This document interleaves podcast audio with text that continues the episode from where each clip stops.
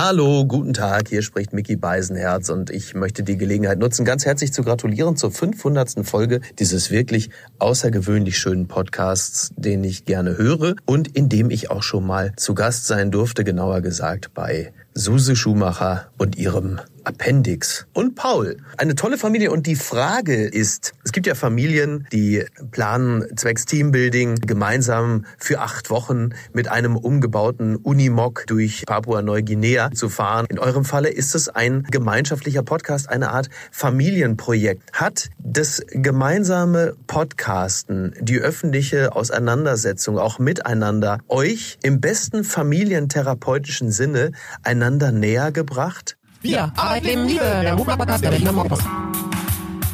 Herzlich willkommen zum Mutmach-Podcast von Funke mit Suse, Paul und Hajo Schumacher. Heute ist Mutmach-Freitag und da kümmern wir uns um ein Thema, das uns gerade beschäftigt. Euch hoffentlich auch. Der Mutmach-Podcast auf iTunes, Spotify und überall, wo es Podcasts gibt. Abonniert uns gerne. Das ist für euch kostenlos, aber für uns ein Kompliment, das Mut macht. Und jetzt geht's los. Herzlich willkommen zur 500. Folge von Wir, dem Mutmach-Podcast von Funke. Ich sitze hier, yay, zusammen mit den beiden Alten. Und ähm, ja, 500 Folgen, Freunde. Ich hätte nie gedacht, dass das irgendwann mal hier so eine Hausnummer wird. Völlig nicht schlecht, oder? Völlig so abgefahren. Auch nicht alleine mit. Ich Und bin auch echt schwer verwundert. Feier des Tages. Schaumwein! Hey. So, ihr Lieben, damit wir nicht so viel Arbeit haben mit der 500. Folge, haben wir einige unserer prominenten, klugen, lieben Gesprächspartner gebeten, uns Fragen zu stellen. Gesprächspartnerinnen. Ich muss hier nochmal eben schnell einen einschenken, damit wir auch ordentlich einen im Schuh haben. Bevor So, wir, komm, wir Chin, stoßen Chin. erstmal schnell an. Ja. Chin, chin, chin. Prostata. Der Herr Ex-Gesundheitsminister war leider nicht in der Lage, eine Sprachnachricht aufzunehmen. Deswegen fragt er, gut aussehend, fit, ewig jung und dabei völlig uneitel. Wie bekommt man das hin, Herr Schumacher? Schatz, das musst du beantworten.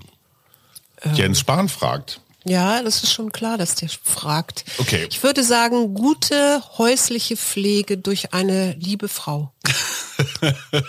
Definitiv. Und kritische Fragen durch die Söhne. Ulrike Herrmann, Bestsellerautorin. war damals ziemlich lustig bei euch in eurem Podcast. Und da hier die Frage, was war der lustigste Satz, den ihr jemals in eurem Podcast gehört habt? Uff, bei 500 Folgen finde ich das eine steile Frage auf jeden Fall. Aber super Frage, Ulrike. Vielen Dank. Können wir nur nicht beantworten, oder? Kannst du dich an was erinnern? Wo haben wir uns denn so beömmelt? Ich weiß noch, mit Tristan Hawks haben wir sehr viel gelacht. Auf jeden Fall, das war eine super Folge. Also deswegen, liebe Ulrike, wir nehmen die ganze Folge mit Tristan Hawks. Und das ist wiederum eine gute Überleitung, weil Tristan hat auch eine Frage. Wenn ich dem großen Hajo Schumacher eine Frage stellen könnte, dann wäre sie folgende. Wie wird man als Boomer gleichzeitig so cool und gleichzeitig so selbsthassend? Und ich glaube, das könnte einer ganzen Menge anderer Boomer wirklich helfen. Das Bist du denn selbsthassend? So ich finde dich- auch, diese Frage ich geht von zwei wahr. Thesen Also- aus. Paul grinst sich ein. Ja, naja, ich weiß nicht, ich finde dich jetzt auch nicht so übermäßig selbsthassend. Aber ich, du steckst mit Tristan unter einer Decke. Das ist schon mal klar. Unter der Generationendecke. es ist eine gesunde Portion Selbstreflexion. Danke, danke, lass, lass das so stehen. Tristan, entschuldige, du bist ja noch jung, ja, dein Altersgenosse Paul, der auch geistig-intellektuell ein Stückchen weiter ist. Auch. Der sagt, es ist gar kein Selbsthass, sondern Selbstreflexion. Super. Suse, äh, wen möchtest du beantworten? Zum Beispiel Matthias Marquardt. Ihr versteht euch doch immer gut. Was sagt Ja. Matze? 500. Podcast. Mann, oh Mann. Herzlichen Glückwunsch, sage ich dazu. Und ich erinnere mich natürlich sehr gut, als ich dabei war. Wie immer Stippvisite in Berlin, abends kochen in der Küche, komischer israelischer Schnaps von Hajo. Und es ging dann am nächsten Tag im Podcast also um das Thema Erschöpfung. Ich hatte gerade ein Buch dazu geschrieben. Ja, meine Frage, ich darf ja alles fragen, ist jetzt erst an Hajo. Sag mal, wie viele Burnouts hast du eigentlich im Laufe deiner langen und bewegten Karriere bei dir selber diagnostiziert? Und erst nach dieser Antwort Frage an die fachkundige Psychologin, liebe Suse, wie viele Burnouts hast du eigentlich bei Hajo im Laufe seiner Karriere diagnostiziert? Interessante Frage. Wie viele Burnouts oder fast Burnouts? Kannst du dich an welche erinnern bei mir, Suse? Ja, fast ist besser als ganz. Aber ich erinnere mich an so flatterhafte Zeiten, wo du kurz nach Hause kamst und völlig fahrig warst und wieder abzwitschertest, also ziemlich unter Stress standst, ja. Also ich merke es immer daran, dass ich emo total emotional werde, also tatsächlich so am Wasser gebaut bin und wegen jedem Scheiß losheulen, nee, gar nicht mehr, Stufe weiter losheulen könnte. Also so eine Mhm. tiefe Verzweiflung. Ja. Tja, Matze, gute Frage, wie häufig hatte ich das? Also so einen richtigen Fetten, dass ich komplett raus war aus allem, kann ich mich gar nicht erinnern. Aber diese Phase so ganz knapp davor, sicherlich ein halbes Dutzend Mal. Ja. Wie häufig hattest du sagen. sowas, Schatz? Ich würde immer da sagen, das war sehr starker Stress, aber bis, bis zum Burnout nicht. Aber so kurz davor. Während deines Studiums? Ja, mag sein, dass es so kurz vor Schluss, ähm, als da nochmal um die letzten Klausuren ging oder so, aber ich finde das nicht so. Du lehnst das ab als Konzept. Nee, ich, ich lehne das nicht ab. Ich glaube, ich habe dann immer noch so ein bisschen Selbstfürsorge in, im Petto. Paul und du? Burnout? Nicht wirklich, bis jetzt noch keine Erfahrungen damit gemacht. Ich krieg aber ähnlich wie du, Papa, immer auf so Autofahrten von irgendwo hin zurück, wenn man gerade noch abends, auch gern so am Sonntagabend noch irgendwo irgendwas abgeliefert hat oder nach dem Gig noch abbauen musste und als Schlagzeuger hat man ja oft dann die größten Taschen noch mal eben in den Probenraum zu wuchten. So dann auf dem Weg nach Hause. Das sind so wirklich die schwersten Kilometer, vor allem wenn dann, weiß ich nicht, Radio 1 auch noch, noch mal ganz unten äh, in, in the bottom of my heart irgendwie so eine so einen Titel da rauszieht und man dann so über die Stadtautobahn nach Hause fährt und sich denkt so, Mann, ey, und äh, morgen geht's einfach weiter. Darf ich mal ganz kurz statistisch werden? Wir haben fast eine Million Downloads inzwischen Wow. hingekriegt, gar nicht so schlecht und deutlich über ähm, 500.000 Unique Users dabei. Eine der meistgehörten Folgen ist Mickey Beisenherz, der hat für uns auch noch eine Frage. Ja, und Stuckrad-Barre auch. Stuckrad Barre auch, der ist gerade noch in seinem Buchstress, den wollte ich nicht nerven. Und die Post-Covid-Folge mit Carina Scheibenboden, der Charité-Ärztin, ist irre viel angehört worden. Und Silvana Koch-Merin äh, in ihrer Liebeserklärung an Wolfgang Kubicki. Wollen wir mal Anushka Roshani fragen, die mit uns über LSD geredet hat. Ihr wisst wahrscheinlich gar nicht, wie froh ich aus unserem Gespräch gekommen bin, nachdem mir Suse versichert hat, dass ich mein großartiges LSD-Lebensbejahungswohlgefühl nach meinen Trips äh, mit Meditation verlängern kann. Seitdem gehe ich ganz beruhigt durch meine Tage nach LSD, auch weil ich weiß, wenn ich oft genug meditieren werde, dann werde ich das bis ins Unendliche verlängern können. Gut, das war keine Frage, sondern eine Feststellung. Paul, wie stehst du zu LSD?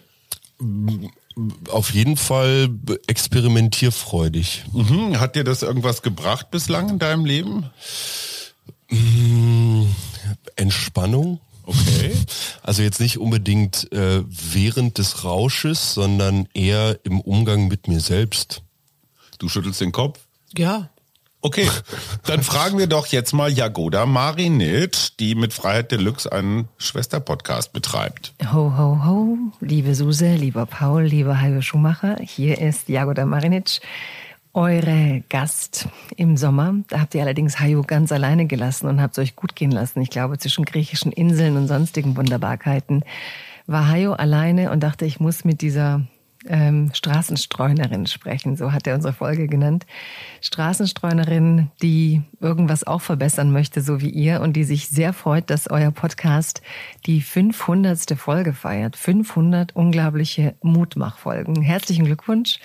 Und ich freue mich auf die nächsten 500. Und bei der tausendsten hoffe ich auf eine riesige Party irgendwo in einem wunderschönen Gebäude, wo Hajo Schumacher dann wieder Werbung machen wird, indem er auf Twitter ein höchst äh, bemerkenswertes Video postet, in dem er in lustigen, skurrilen Kleidern in einem schönen Wohnzimmer steht und wortlos tanzt. Ich darf euch zwei Fragen stellen, eigentlich eine, aber irgendwie hatte ich dann doch zwei. Und ja, sorry, ich habe hier sie aufgeschrieben und kann sie natürlich nicht lesen, ich hier mit meiner Saukralle. Ähm, ja, die Frage geht mehr so in die persönliche Richtung. Ich wüsste gerne, ich meine, immerhin habt ihr euch zu einem Mutmach-Podcast entschieden. Das heißt, es ist was, was ihr so in euch sucht. Und mich interessiert natürlich auch euer Verhältnis zum Mut und eure entscheidenden Momente im Bereich ähm, mutig sein. Deswegen die Frage, wann in eurem Leben wart ihr extrem mutig oder auf welchen Moment seid ihr heute noch stolz oder über den seid ihr immer noch glücklich, dass ihr in dem Moment den Mut gefunden habt und es hat irgendwas vielleicht für euch Entscheidendes verändert? Momente, die ihr euch vielleicht so gar nicht zugetraut habt, aber wo ihr einen inneren Mutmacher hattet, der gesagt hat, doch, das geht. Und was war der Moment, wo ihr ihn nicht gefunden habt? Also irgendein Moment, wo ihr im Nachhinein denkt, was eine Lächerlichkeit. Aber in dem Moment, in dem das war, war Paralyse, Feigheit, Mutlosigkeit, was auch immer, aber eben nicht der Mutmacher, den ihr bisher habt. Und an Paul habe ich eine extra Frage. Paul habe ich nämlich so richtig erst im Sommer entdeckt, ähm, als ich mich dann in mehr Folgen reingehört habe. Und bei Paul interessiert mich, wie viel Mut braucht es eigentlich, mit den eigenen Eltern an die Öffentlichkeit zu gehen? Denn eigentlich sagt man ja, ich will so mein Ding machen. Und du machst sicher auch viele Dinge einfach dein Ding, aber du machst eben auch dieses Ding mit deinen Eltern. Und wie macht man so sein Ding mit den Eltern? Und braucht es da Mut für oder ist es für dich eher einfach ein lustvolles Spiel oder was auch immer? Liebe Jagoda, wie jede Feuilletonistin war deine Frage eine eigene Folge. Vielen Dank dafür. Paul, warum, wie kam es dazu, dass du mit deinen langweiligen Boomer-Eltern podcastest? Also erstmal seid ihr gar nicht so langweilig. Boomer, das wow. seid ihr auf jeden Fall. Da muss ich jetzt auch so ein bisschen drauf rumreiten. Ähm, es braucht meiner Meinung nach gar nicht so viel Mut, sondern einfach ein schönes Familienbeisammensein und doch eine sehr offene Kommunikation, die ich auch jetzt im Zuge mit euch und über diese 500 Folgen Podcast, in welchen ich ja jetzt nur in den letzten, weiß ich nicht was, 80 oder so vielleicht auftauche. Ich weiß gar nicht, wann ich mit dazugekommen bin. Anfang Schon des immer. Jahres. Ja, genau. Ähm, und ja, ich weiß nicht, also an die Öffentlichkeit treten, da finde ich es halt super, wenn wir da wieder von meinem idealistischen Millennial-Mindset ausgehen. Wenn man da dann propagieren könnte, so, hey, guckt mal, es funktioniert auch als Familie und ich muss gar nicht meine Eltern für alles blamen, was irgendwie bei mir so schief gelaufen ist. Und ich glaube, am meisten Mut macht mir in dem Zusammenhang, dass ich das Gefühl habe bei meinen Eltern, dass obwohl wir jetzt hier so ein Ding zu dritt machen, ich immer den Rückhalt und die Liebe hier im Haus empfinde, dass ich auch immer mein eigenes Ding machen darf. Suse, da waren ja. zwei Fragen über. Wann waren wir besonders mutig oder du und wann mal nicht? Du darfst dir eine aussuchen. Also mutig, glaube ich, in dem Moment, wo wir nach unserer schweren Beziehungskrise uns tief in die Augen geguckt haben, also ich jedenfalls gesagt habe, wir machen weiter. Also ja, ist, so. ist mir genau dasselbe eingefallen. Interessanterweise, das war echt mutig. Heute würde man sagen, Höhe war doch völlig klar, das war damals überhaupt nicht klar. Und mutlos würde ich bei mir sagen, eigentlich nach dem Abi, wo ich kurz überlegt habe, ob ich nicht ein paar ein bisschen durchs Ausland reise und mich nicht getraut habe. Und ich war mutlos, glaube ich, als Vater eine ganze Menge Jahre lang, weil ich das Gefühl habe jetzt im Nachhinein, dass ich mich meinen Söhnen in unterschiedlichen Lebensphasen nicht so richtig sichtbar oder spürbar oder fühlbar gemacht habe, weil ich das Gefühl hatte, ich muss jetzt als Vater hier irgendwie so vorne weg und mit gutem Beispiel und keine Schwäche zeigen und so Kram. Da hätte ich mutiger zu mir selber und meinen Ängsten oder Befürchtungen oder so sein können. Mann, das geht ja richtig tief rein. Wir fragen mal die gute Hatice Akün. Hallo ihr beiden, hier ist die Hatice. Auch ich durfte vor einiger Zeit euer Gast sein und was mir aufgefallen ist, dass ihr beide sehr, sehr unterschiedlich fragt ein Gast, zwei, die interviewen, da fühlt man sich eigentlich meistens gegrillt. Ich habe mich überhaupt nicht gegrillt gefühlt. Meine Frage für euch ist, wie bereitet ihr euch eigentlich auf euren Gast vor und streitet ihr euch manchmal darüber, wer welche Frage stellen darf oder sollte? Danke. Ja, vielen Dank, Hatice. Suse, beantworte mal. Also ich gucke mir ja natürlich immer schon mal an, wenn es sowas gibt wie einen Wikipedia-Eintrag oder ein Buch oder so, dann lese ich auf jeden Fall da drin, weil mich das dann ja auch interessiert, was da in dem Buch drin steht. Sonst hätte ich ja die Gästin oder den Gast gar nicht eingeladen. Ja, aber Ähm, zwei aber Fragetechniken war die Frage. Ja, ich, äh, ich generiere die so, während ich mich vorbereite meistens. Und mich interessieren ja immer eher so persönliche Fragen oder eben auch gesellschaftsrelevante Fragen. Ach, und mich nicht. Doch, dich auch, aber du bist da der routiniertere Frager von uns beiden. Ich mag das eigentlich ganz gerne, weil wir sprechen uns nicht über die Fragen vorher ab, sondern die kommen so. Das führt dann auch immer dazu, dass wir dann ein bisschen springen. Also Was man im Podcast nicht sieht, ist, dass wir uns Handzeichen geben. Genau, es wird wild mit den Armen gefuchtelt, das wollte ich gerade sagen. Es wird weniger wild als früher gefuchtelt, weil, Weil jetzt es schlecht für die Aufnahme ist. Nee, nee, aber einer hebt die Hand und dann, Mama guckt dann immer schon genervt, wenn ich sage, eine noch, eine noch. Ähm, das geht. Wir sind, glaube ich, ein bisschen besser geworden, weil wir sind uns am Anfang häufiger ins Wort gefallen. Also du Ja. mir vor allen Dingen. natürlich, klar. Und du hast auch nicht so viel Redezeit wie ich und so. Mhm. Wir gucken mal, was die liebe Katrin Hinrichs, mit der ich zusammen den Sex-Podcast Ich frage für einen Freund mache, was die von uns wissen will. Liebe Suse, liebe Hajo, mit euch gemeinsam macht doch der Blick in die deutschen Betten am meisten Spaß. Erste Frage. Wie kann man den Dinos, also den Paaren Double Income, No Sex, wieder auf die Sprünge helfen? Zweite Frage. Ist Sexualität das Natürlichste? Freue mich auf eure Antwort. Gratuliere herzlich zur 500. Sendung und grüße euch herzlich aus Hamburg. Das darfst Paul. du heute beantworten. Alter. Also ganz ehrlich, liebe Katrin, wir machen doch den Sex-Podcast genau deswegen, um ja meistens etwas routinierteren Beziehungen wieder auf die Sprünge zu helfen. Insofern lautet die Antwort, schlaue Frage, sie hat Reklame für uns gemacht, einfach mal reinhören, da geht es eben um alle diese Themen. Schatz, du hast die Hand gehoben. Ja, ich würde tatsächlich Fragen stellen und zwar an das Dino-Paar. Was war es denn, was euch früher zum Sex gebracht hat? Naja, vielleicht eine Erektion oder so, aber wenn die 30 Jahre später Nee, aber vielleicht Zeit oder besonders angezogen oder Candlelight Dinner oder was weiß ich. Okay, also die Frage wird im Podcast, ich frage für einen Freund, hinlänglich beantwortet. Spannende Frage, die sie dann noch stellt, ist Sex das Natürlichste von der Welt? Ja, absolut. Das ist eine Lebenskraft, würde ich sagen. Was sagst du? Uff, ich mag diesen deutschen Ausspruch, die schönste Nebensache der Welt, weil ich für meinen Teil irgendwie sagen kann, ja klar, Sex macht Spaß, Sex ist schön und die Nähe, die man da zu einem Partner aufbaut, ist was total Besonderes. Aber auf der anderen Seite glaube ich, dass ähm, wir auch schon woanders sein könnten, wenn es nicht die ganze Zeit nur immer, also überall auf diese Sextube gedrückt werden würde, egal ob es jetzt Werbung, Film oder ich weiß nicht was Internet ist. So. Das Bild von der gedrückten Sextube eigentlich ganz lustig. Katrin will auf was anderes hinaus. Sie sagt nämlich, das sei ein Mythos, dieses Natürlichste von der Welt. In Wirklichkeit, gerade wenn Paare lange zusammen sind, ist es eben nicht mehr das Natürlichste, weil dann wird man es ja den ganzen Tag machen, so wie atmen oder essen. Aber Schatz, Nein, Maus, das müssen wir jetzt auch mal in dieser Offenheit besprechen. Denn gerade nach vielen Jahren ist es auch, ich will nicht sagen Arbeit, aber gemeinsame Bereitschaft, es anzugehen. Ja. Ja, also Absolut. es schläft nämlich sonst ein. Und zu glauben, das ist so von alleine irgendwie aktivierbar, halte ich für einen Mythos. Wir fragen Lars Haider, den Chefredakteur des Hamburger Abendblatts, der mit seinem Landsbuch und seinem Scholzbuch bei uns war. Lieber Lars, was willst du wissen? Moin und herzlichen Glückwunsch zur 500. Folge aus Hamburg.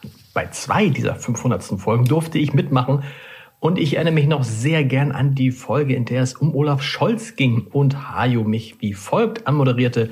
Zwei Männer glaubten unverdrossen an die Kanzlerschaft von Olaf Scholz, er selbst und der Journalist Lars Haider. Ja, und der Journalist Lars Haider, der fragt euch jetzt, wie habt ihr es eigentlich geschafft, den Paul zu überreden, bei diesem ganzen Wahnsinn mitzumachen? Mussten wir dich überreden? also ich kann ja was dazu sagen, weil es war ja klar, dass du ein Sabbatical Light Anfang des Jahres machen willst für Ich. drei Monate. Mhm. Und ich saß da echt mit großen Augen und dachte, ach du Scheiße, soll ich jetzt da die ganze Zeit für mich hinquasseln oder wie soll das gehen? Und dann kam dödöd, mein Retter. Ja. Und das war Paul. Ja, ich bin da einfach so mit reingerutscht. Ich weiß auch nicht. Also es stört jetzt nicht weiter. Es hat mich unglaublich bereichert tatsächlich. Es mhm. hat meine Woche noch wesentlich weiter durchstrukturiert. Es hat zu, es führt wöchentlich zu tollen Diskussionen in verschiedenen WhatsApp-Gruppen darüber, wer nun was wie wo macht. Und ähm, ich glaube, ich hatte noch nie so viel regen E-Mail-Verkehr mit dir, Papa, wie jetzt zu dieser Zeit, in der wir uns irgendwelche Schnipsel hin und her schicken. Und naja, Wahnsinn, also das ist so ein Thema, mit dem ich mich auf jeden Fall gut identifizieren kann. Insofern kam das, glaube ich, einfach ganz natürlich.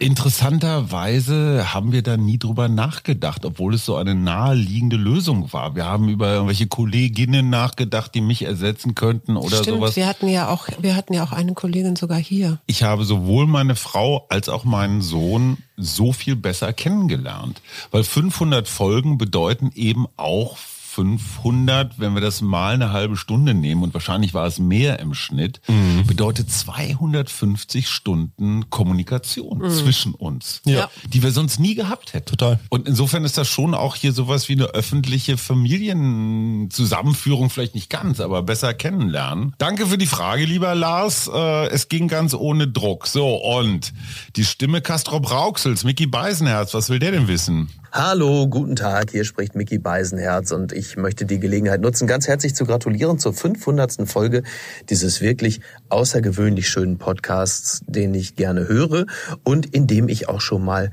zu Gast sein durfte, genauer gesagt bei Suse Schumacher und ihrem Appendix.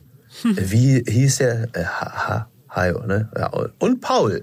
Also eine, eine tolle Familie. Und die Frage, die ich habe, ist, es gibt ja Familien, die ähm, planen zwecks Teambuilding äh, gemeinsam für acht Wochen mit einem umgebauten Unimog äh, durch äh, die Wüste zu fahren oder durch Papua-Neuguinea. In eurem Falle ist es ein äh, gemeinschaftlicher Podcast, eine Art Familienprojekt.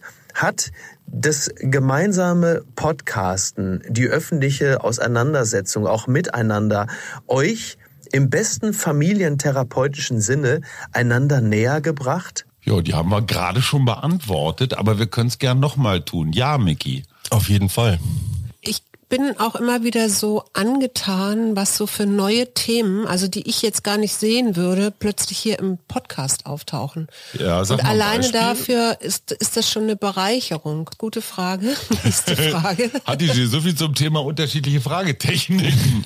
Suse, wer war nochmal Karina? Karina Teutenberg Ach, hat natürlich. uns über Fasten einiges erklärt. Ja, meine liebe Suse, ich als Kollege Hörer der ersten Stunde und Gast beim Mutmach Podcast stelle mir beziehungsweise hier mit euch natürlich die Frage, was haben 500 Folgen Podcast mit euch als Paar und Familie gemacht? Das war Felix, den wir hier hatten zu Windkraft, was ich sehr spannend fand. Ja, was haben 500 Folgen?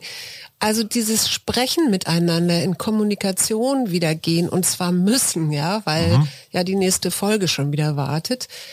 Bei mir macht das immer weit. Und weit, wer sich erinnert an die ersten Folgen, die wir gemacht haben, noch mitten im Lockdown in der Corona-Zeit, das war immer so eins meiner Mottos, ist es auch immer nach wie vor, weil es macht einfach gute, wenn ich gute Emotionen habe, dann werde ich weit, dann kann ich äh, auch abseitige Dinge plötzlich verstehen oder mich denen öffnen. Paul, hat, kannst du von außen sagen, ob die ersten 400 Folgen ohne dich, ob haben wir uns irgendwie verändert in dieser Podcast-Zeit?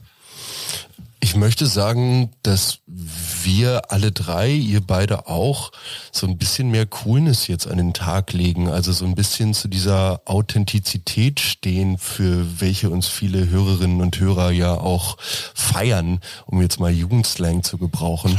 Also einfach zu sagen, so, guck mal, das sind wir jetzt hier als Familie und wir sitzen jetzt hier und diese Aufforderung von Mama, dadurch quasi zu sagen, zurück in die Kommunikation zu kommen und das Reden und den Diskurs, vor allem mit den Menschen, die einen am nächsten stehen, zu suchen, das ist ähm, unglaublich wertvoll. Ich finde, wir haben unsere Streitkultur verändert. Wir haben früher, wenn wir uns, also Suse und ich, wenn wir uns früher auch über Podcast-Themen so überworfen haben, das war jetzt ja nie so richtig dramatisch, aber naja, so ein bisschen. Inzwischen wissen wir, wo unsere Punkte sind. Und wenn wir wollen, können wir die sehr gut aktivieren. Aber wir kommen da auch schneller wieder raus. Wir hatten früher längere Phasen des Verstimmtseins. Aber vor dem Podcast. Vor dem Podcast. Ja, ja, das meine Ja. ich. Insofern interessante Frage. So, jetzt habe ich eine Datei, die heißt Felix. Das ist vielleicht Karina. Hallo liebe Familie Schumacher, hallo liebe Schumachers, hier ist Sonja Koppitz. Ich erinnere mich gern zurück, dass ich ja bei euch auch schon Gast im Podcast sein durfte zum Thema Depression und psychische Gesundheit. Und heute darf ich euch eine Frage stellen, ne? Da habt ihr mich ausgequetscht, jetzt äh, habe ich mich gefragt, ihr werdet ganz oft wahrscheinlich schon die Frage bekommen haben, was euch als Mutmach-Podcaster und Podcasterin eigentlich Mut macht. Aber ich frage mich, weil ich gerade selbst so eine Situation erlebt habe, was lässt euch dann manchmal so richtig mutlos zurück? In welcher Situation hat euch zuletzt der Mut gefehlt? Mhm, vielen Dank. Das Wir müssen war dazu auch sagen, nicht. Sonja ist noch in der Pipeline, die wird noch gespielt. Ja. Die haben wir schon aufgenommen, aber noch nicht abgefeuert. Also Frage, was hat uns mutlos hinterlassen in Ich glaube, als? Bolsonaro gewählt wurde und klar war, dass der Regenwald weiter abgeholzt und abgebrannt wird, ich glaube, da, also ich nicht, ich glaube, sondern ich weiß, da war ich echt für einen Moment so, ach du Scheiße, so, ne? Also Ja. Trump, Bolsonaro und Putin und Erdogan und wo soll das eigentlich hingehen auf dieser Welt? Paul, mutlos Momente? Mm, Hatte ich jetzt nicht so viele, weil ich für mich irgendwie so verschiedene Mechanismen entdeckt habe, die dann so inzwischen relativ automatisch anspringen, wenn ich merke, dass ich da in so Löcher falle.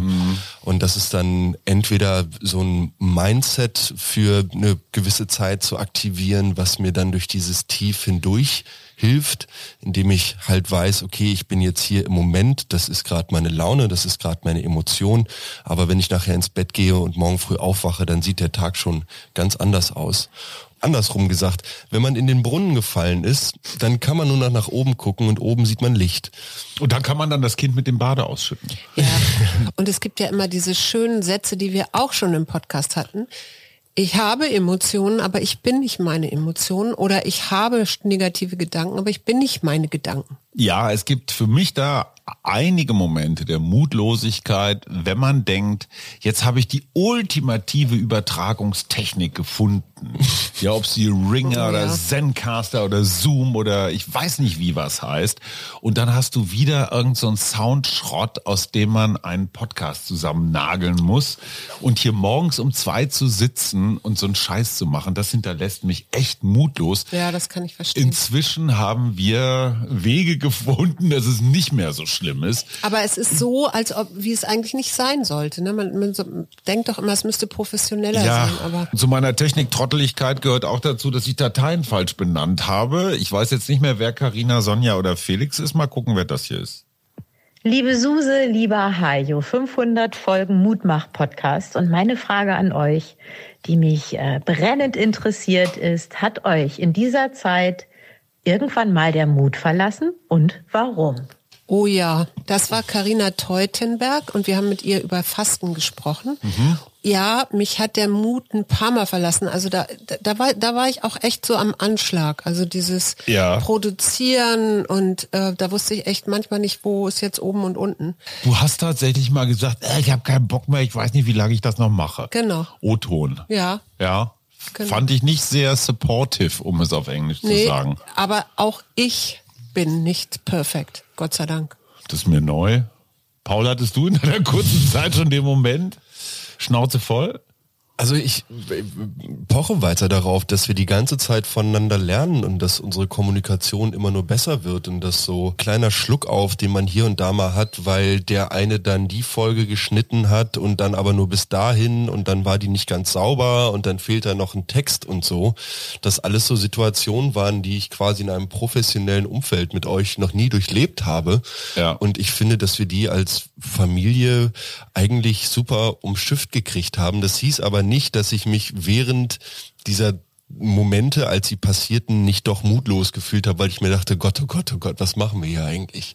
Ich kann dann nur immer wieder diese menschliche Fähigkeit des Vergessens feiern. Ja. Dass man diese ganzen Stunden, und es waren wirklich Stunden, und wenn man es addiert, wahrscheinlich sogar Tage, wo man geflucht und Scheißdreck und irgendwas. Und dann kommt am besten noch eine ZuhörerInnen-Mail, die an irgendetwas rummault, Mhm. wo sie dann auch noch eine weiche Stelle trifft. Wobei Boah. wir müssen echt sagen, wir haben unglaublich tolle HörerInnen. Absolut, absolut toll. Und diese Mails sind so, so, so selten. Und es Stimmt. ist eher genau andersrum, dass die Leute schreiben und sagen, ihr macht uns Mut, es hat mich gut durch die Pandemie gebracht und so. Und dafür bin ich total dankbar. Bin ich auch. Das schönste Kompliment ist eigentlich, wenn jemand schreibt, ich habe das Gefühl, ich sitze bei euch am Abendbrottisch. Das ist so Ja. das Aller, Allerschönste. Alexandra Schwarz-Schilling. Hallo ihr Lieben, gerne erinnere ich mich an unseren gemeinsamen Podcast. Es hat so viel Spaß gemacht, mit euch über mein Projekt zu sprechen. Also, und ich frage mich wirklich, wie schafft ihr das? Ihr interviewt im Grunde jede Woche so interessante Leute. Mich würde interessieren, wie kommt ihr zu den Leuten und wie verarbeitet ihr diese ganze Information, die ihr da bekommt? Ich finde das wirklich, wirklich super spannend. Also man muss dazu sagen, die Leute kommen inzwischen zu uns, ne? Äh, nicht nur. Nee, aber wir haben ja inzwischen tatsächlich Menschen, die fragen, ob sie zu uns im Podcast kommen können. Ja, das stimmt, aber wir haben auch noch keinen oder kein Nee erlebt, die Nein gesagt hat. Ne? Also wenn überhaupt dann so später oder ich kann gerade nicht oder so.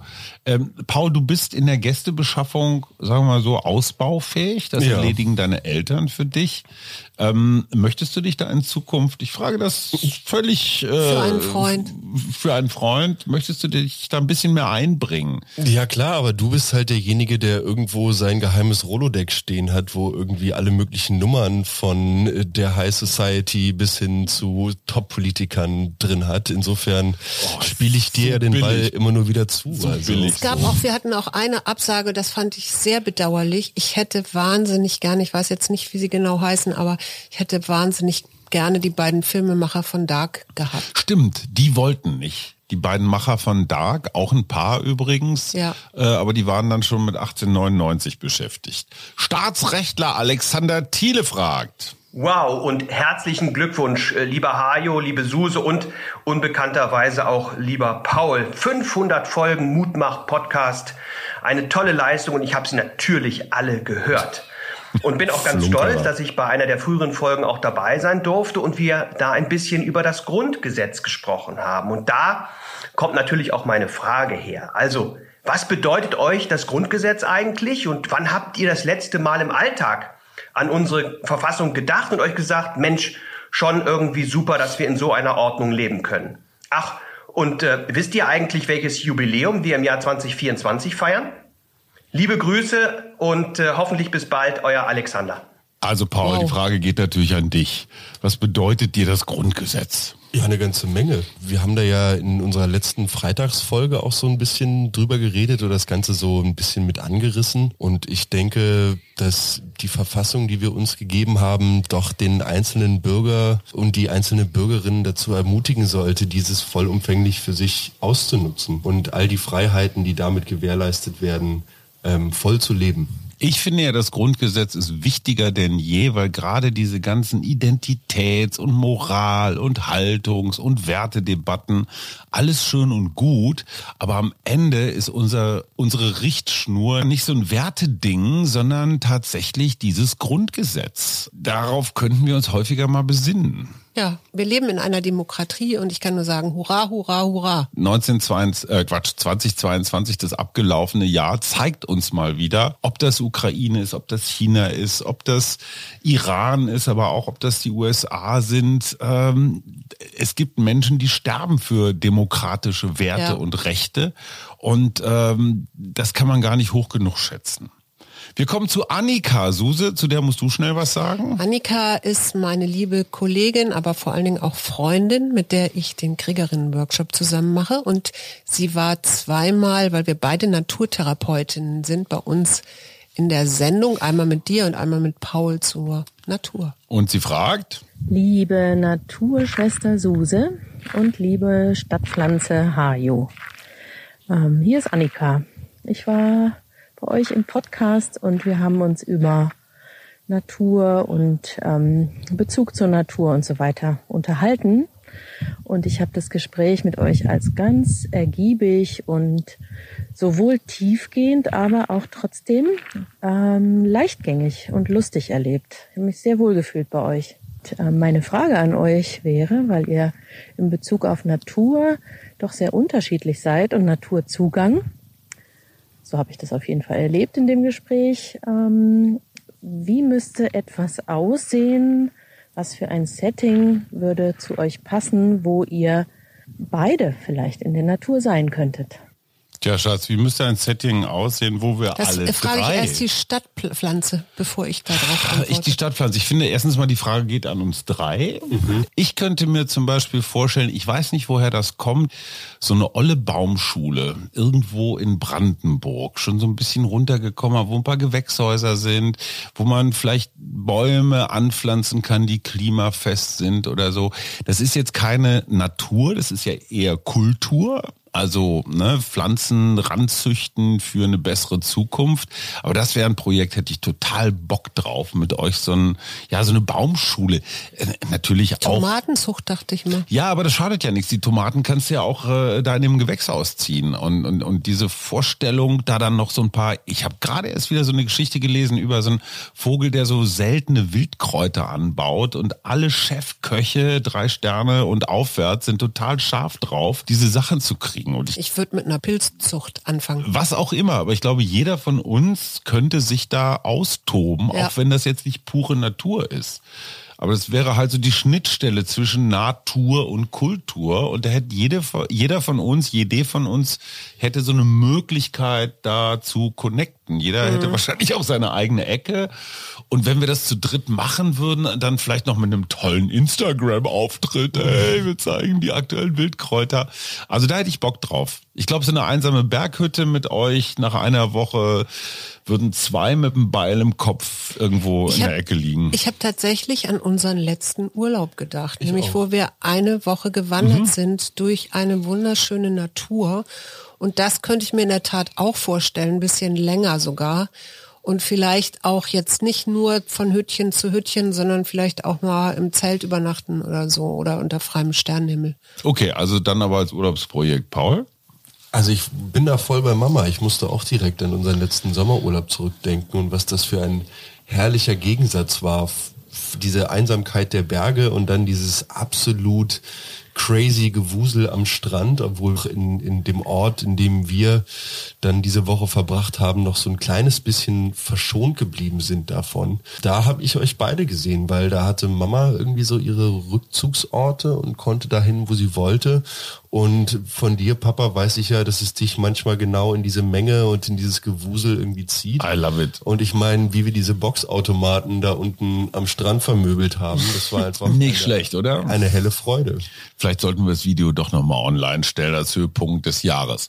Anastasia Umrig, ganz herzliche Grüße von hier, fragt. Hallo ihr zwei, mich würde es sehr interessieren, in welcher Epoche ihr am allerliebsten gelebt hättet oder vielleicht sogar schon habt und was dann anders wäre. Interessante Frage. Frage, in ja. welcher Epoche hätten wir am liebsten gelebt? Suse, hau raus. Boah, darüber muss ich ein bisschen nachdenken. Also es gibt so ein paar Epochen, die ich ganz spannend finde. Also auch so vor allen Dingen Hochkulturen. Also Mhm. mich hätte das in Ägypten interessiert, also wie das eigentlich Aber nur als abgelaufen ist. Pharaonin und nicht als Nö, nicht als Pyramidenbauerin. Pharaonin, aber natürlich möchte ich ja auch nicht als Sklavin irgendwelche Pyramiden bauen, hätte ich ja wahrscheinlich sowieso nicht. Ich wäre aber auch gerne irgendwo als Indigene geboren und hätte Dschungelmedizin, so mit dem Dschungel zusammenleben und so ein, so ein Gefühl zu haben, wie das eigentlich ist, sich so als Teil von einem Ganzen zu fühlen. Auch davon auszugehen, dass ich jetzt nichts Besonderes bin oder so.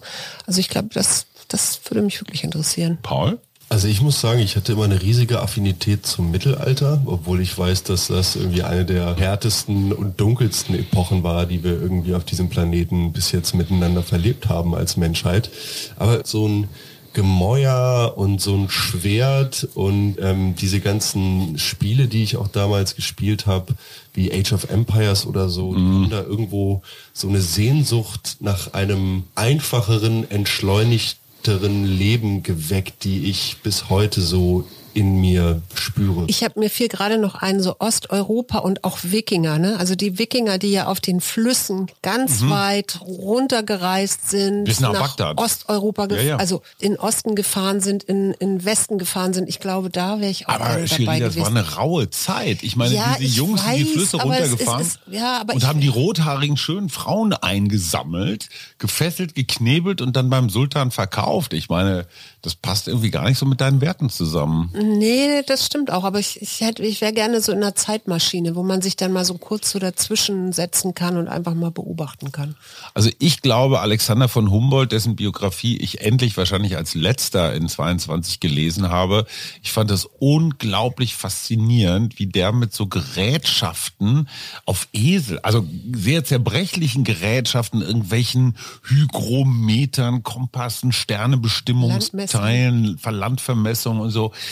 Und dann diesem Notizbuch, wenn man sich das anguckt, was der mit Handschrift und Buntstiften alles festgehalten hat an Mhm. Naturbeobachtungen, das fand ich total faszinierend. Dass der das überhaupt überlebt hat, ist eine Sensation, um dann hinterher mit, ich weiß nicht, was mit Thomas Jefferson, glaube ich, sich zu unterhalten, wie es denn da in Südamerika so aussieht und ob es Sinn macht, Mexiko zu erobern oder nicht.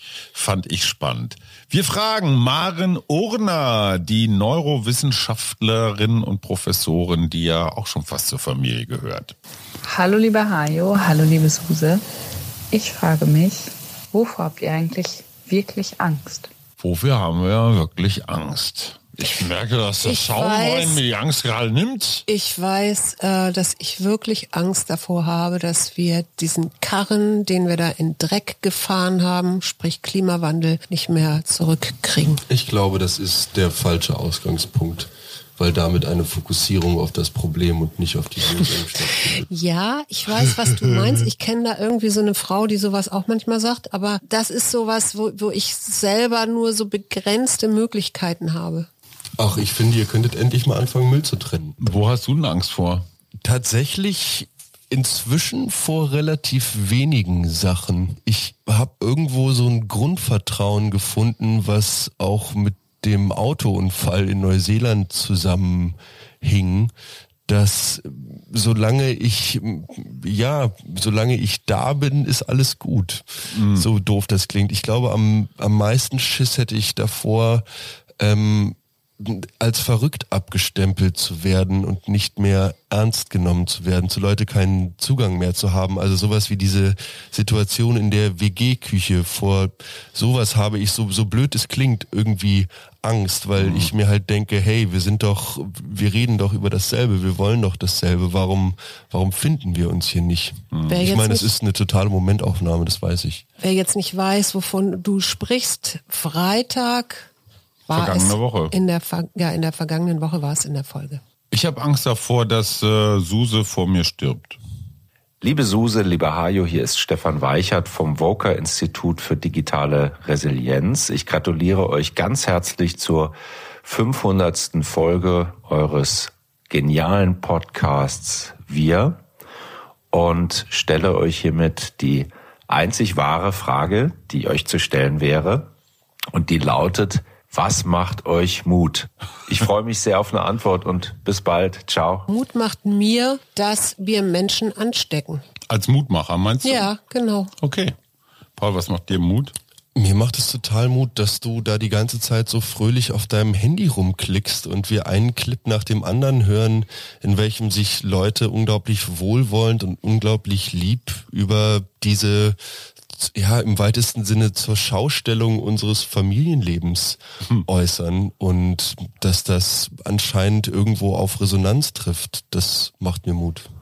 Also Suse sagt ja immer, Negativität steckt an, ist ein Virus und ich habe das Gefühl, so Mut machen steckt auch an. Ja. Also ich bewege mich mit diesem Podcast, seit diesem Podcast in einer Bubble des gegenseitigen Supportens, Supportens, Unterstützens, Verstärkens und so total. super. Ja, und auch Entspanntseins, ja. Also Ja. irgendwie so in dieses Vertrauen zu kommen, es wird sich alles finden und es wird alles gut. Und da haben wir genau den richtigen jetzt. Andreas Tölke, der gute Mensch der Flüchtlingsarbeit. Andreas. Liebe Mutmacher, ich hatte ja die Freude und die Ehre, zweimal bei euch Gast zu sein, zu dürfen, am dran zu sein. Und war ganz berührt von der Empathie von Suse und der ironischen Suffisanz von Hajo. Unsere Themen waren damals Flucht und Krieg.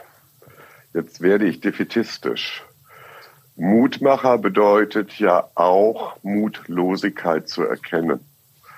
Was bedeutet Mutlosigkeit bei euch angesichts von Krieg und Terror und riesigen Fluchtbewegungen? Und wie holt ihr euch selber aus dem Loch Mutlosigkeit raus?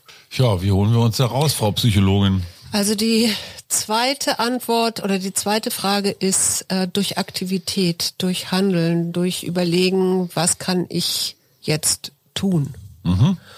Gehe ich mit. Aber so elend in der Welt?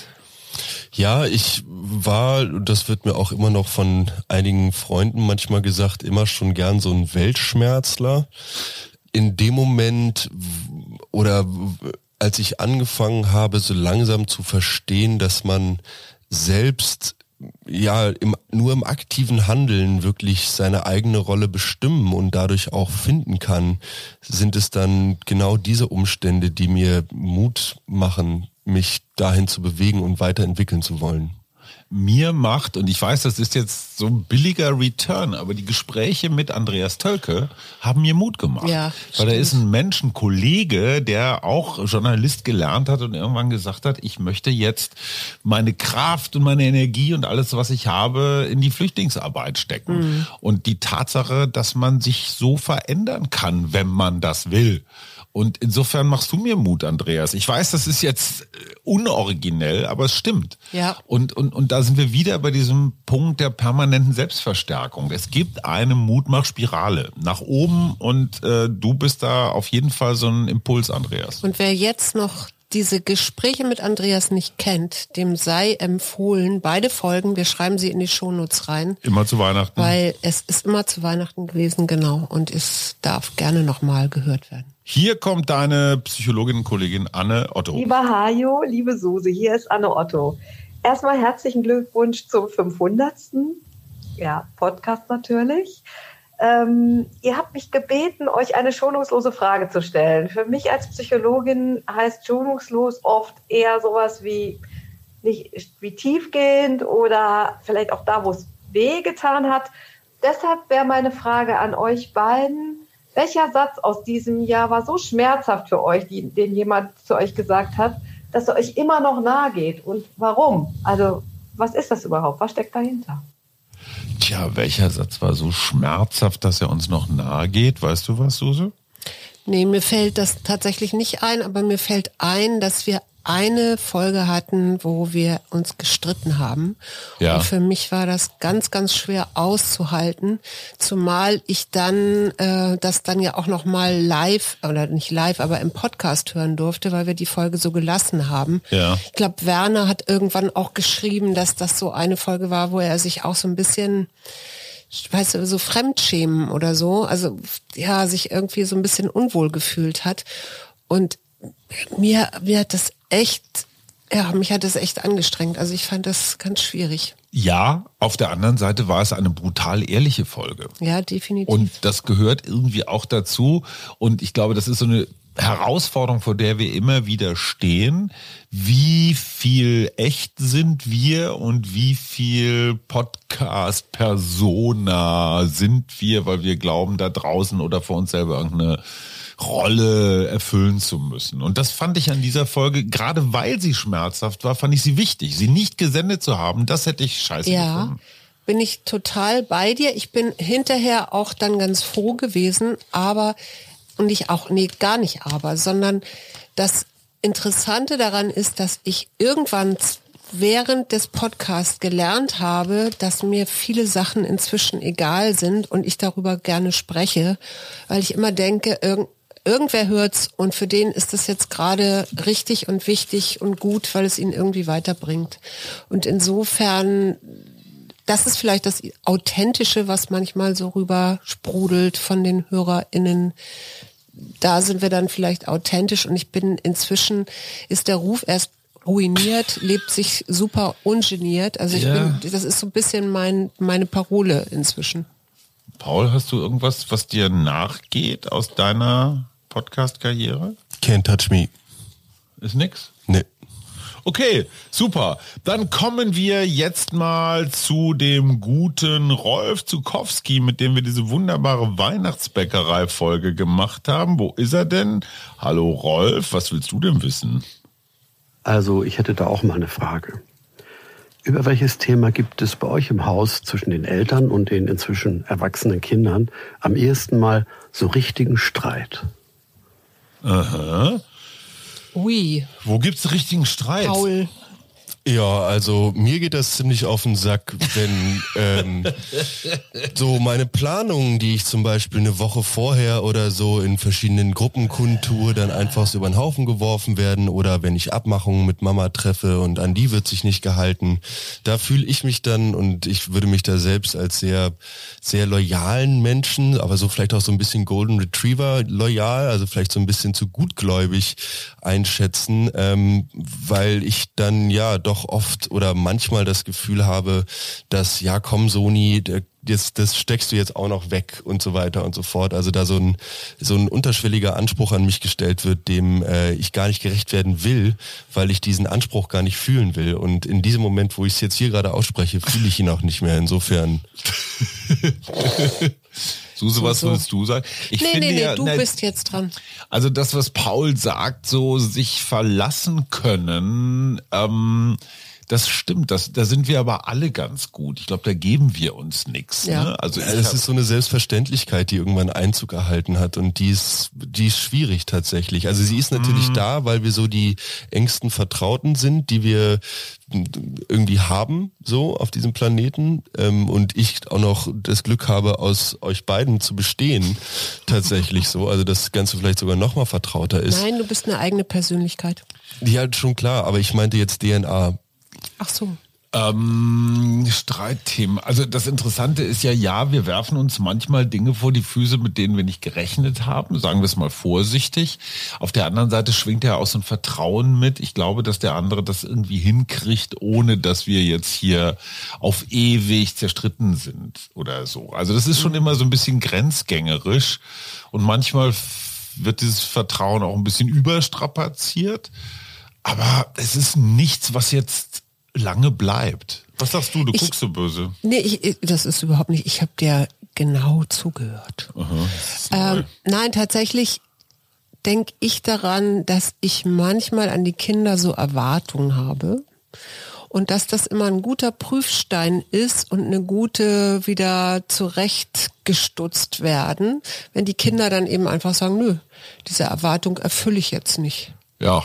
Und das kann dann erstmal zu Verspannungen, Verstrickungen, Verstreitungen, sonst wie führen, aber ich lerne immer was draus. Insofern, ja, Streit ist auch okay.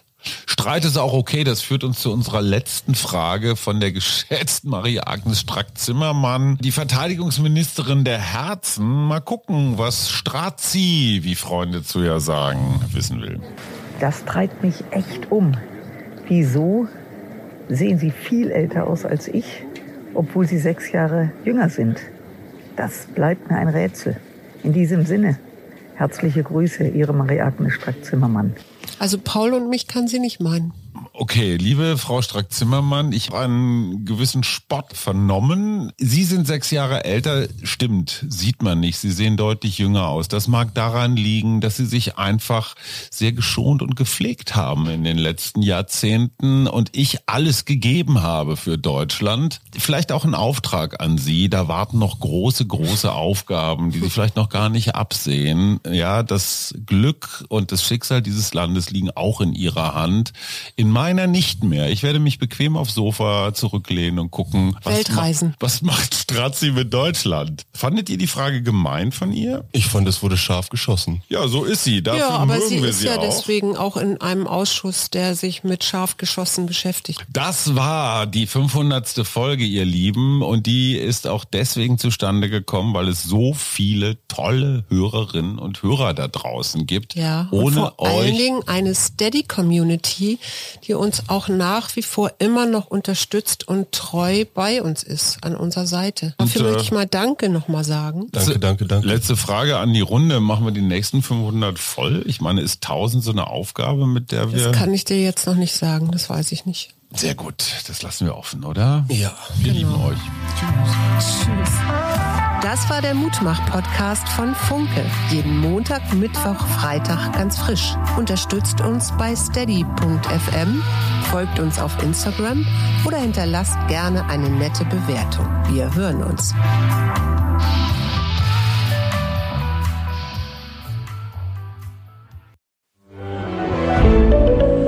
Ein Podcast von Funke.